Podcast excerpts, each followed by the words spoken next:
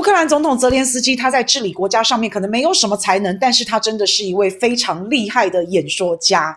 泽连斯基本来是一位家喻户晓的喜剧演员，因为演了好总统而声名大噪。后来他真的也被这个幕后藏镜人，也就是电视台老板推出去，真的去选总统了。现在这位喜剧演员正在乌克兰上演一场真人实境秀。战争开打之后，大家都以为泽连斯基会和阿富汗的总统一样落跑。可是这时候，泽连斯基却选择留在乌克兰基辅，他成了大家的英雄，也成了最有可能打败普京的那个男人。可是因为之前外界有不少质疑的声音，所以泽连斯基时不时的就会让记者来采访他一下，证明他没有逃跑，他真的还留在基辅。而泽连斯基的采访通常都是非常刻意的表现随意的感觉，例如可能直接在防空洞，或是直接席地而坐，坐的时候还会提醒一下记者小心哦，地上很冰哦，你要不要在屁股底下垫个东西？这种镜头前面的随性，我不知道是不是设计好的，但是这绝对可以得到同情跟帮助，因为这让乌克兰看起来真的就是受害者，是被侵略者，正在遭受到苦难。而泽连斯基的名言就是“我们替西方阻挡战争”，而普京也发表演讲。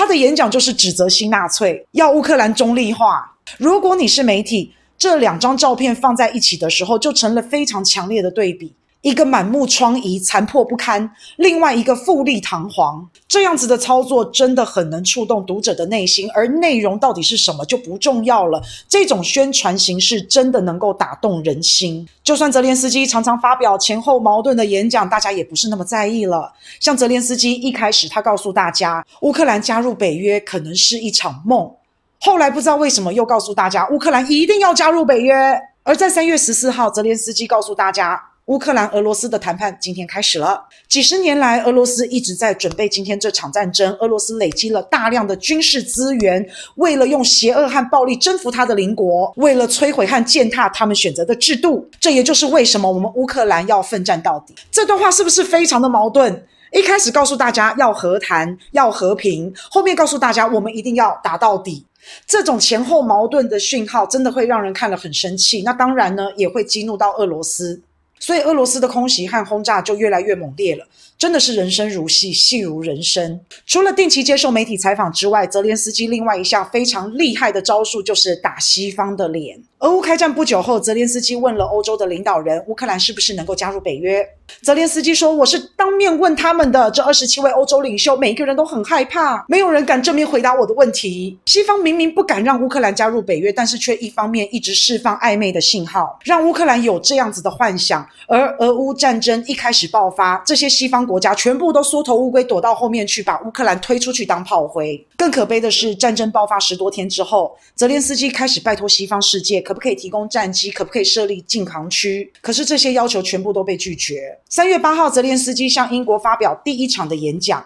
泽连斯基化身成丘吉尔，他告诉大家，乌克兰不想失去拥有的东西，所以我们必须抵抗侵略，必须面对战争。就像英国曾经，你们也不想失去你们的国家一样。当纳粹攻击英国的时候，你们不得不为英国而战。而乌克兰，我们也是一样。我们乌克兰将在海上作战，空中作战，我们将保卫我们的国土。我们将在树林作战，田野作战，海滩作战，山区作战，村庄作战，街道作战，无论任何的代价。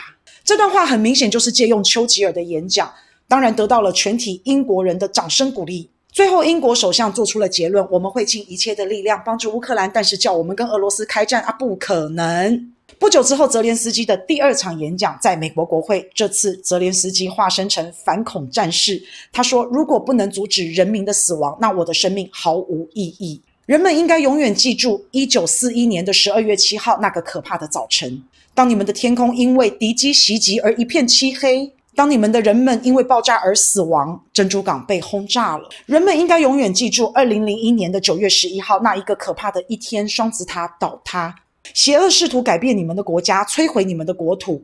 人们应该永远记住，二零二二年的二月二十四号这个可怕的时刻，俄罗斯对乌克兰发动全面入侵，导弹摧毁我们的医院，炸弹轰炸我们的幼稚园，几百万的乌克兰人沦为难民，流离失所。现在我们的国家每天都经历着你们曾经经历过同样的事情。此时此刻，每个白天、每个夜晚、每分每秒，这种可怕的事情一直在发生。而我有一个梦想，就是设立禁航区。我们要保护乌克兰的领空，对抗这种没日没夜的轰炸。最后，泽连斯基还指名拜登：“拜登总统，您是美国的总统，一位伟大国家的总统。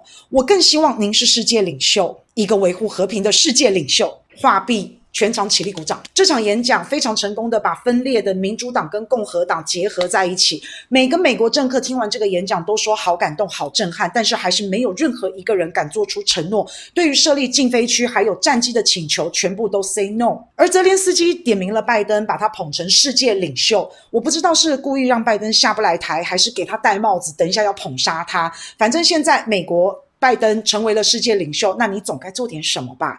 果然，拜登开始对普京非常的强硬，直接就说普京你是战犯，而且还设立了专门的机构要来搜集普京犯战争罪的罪行，未来打算把普京送到国际法庭去审判。另外，拜登还追加对乌克兰的援助，签署了一百三十六亿美元的法案。在英国、美国都演讲完之后，泽连斯基跑到了德国。在英国的演讲，泽连斯基化身成丘吉尔去刺激英国；在美国演讲的时候，泽连斯基用珍珠港跟九一一去刺激美国。那在德国演讲的时候，他用柏林围墙来刺激德国。他说：“德国曾经生活在非常恐怖的分裂当中，一道墙彻底的撕裂了德国。但是现在的德国墙已经倒塌了，德国是自由的。我们乌克兰人也很想生活的自由，不屈服于个人或是任何一个国家。今天一堵新墙正建立在乌克兰身上，乌克兰正在经历着和德国过去一样的痛苦。德国总理肖兹先生，请帮乌克兰一起推倒这堵墙吧。”接下来，泽连斯基话锋一转，开始指责德国，尤其德国最近这几年越来越依赖俄罗斯的能源，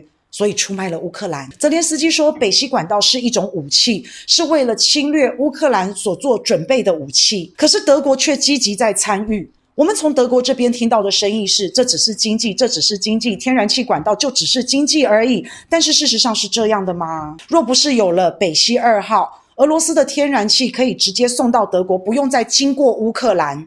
如果今天俄罗斯的天然气一定得经过乌克兰，那今天俄罗斯侵略乌克兰，欧洲世界会被冻死。欧洲世界还看得下去吗？还会允许吗？这番话讲得德国人哑口无言，因为事实上德国确实是因为自己的利益而无法在天然气管道上面。帮助乌克兰，所以综观泽连斯基对着西方的这几场演讲，可以说是非常的成功，因为他每次都针对不同的国家量身打造，针对不同的对象说他们想听的话，除了让对方觉得感同身受，非常的同情乌克兰之外，也让对方觉得有罪恶感，不帮乌克兰真的很可恶。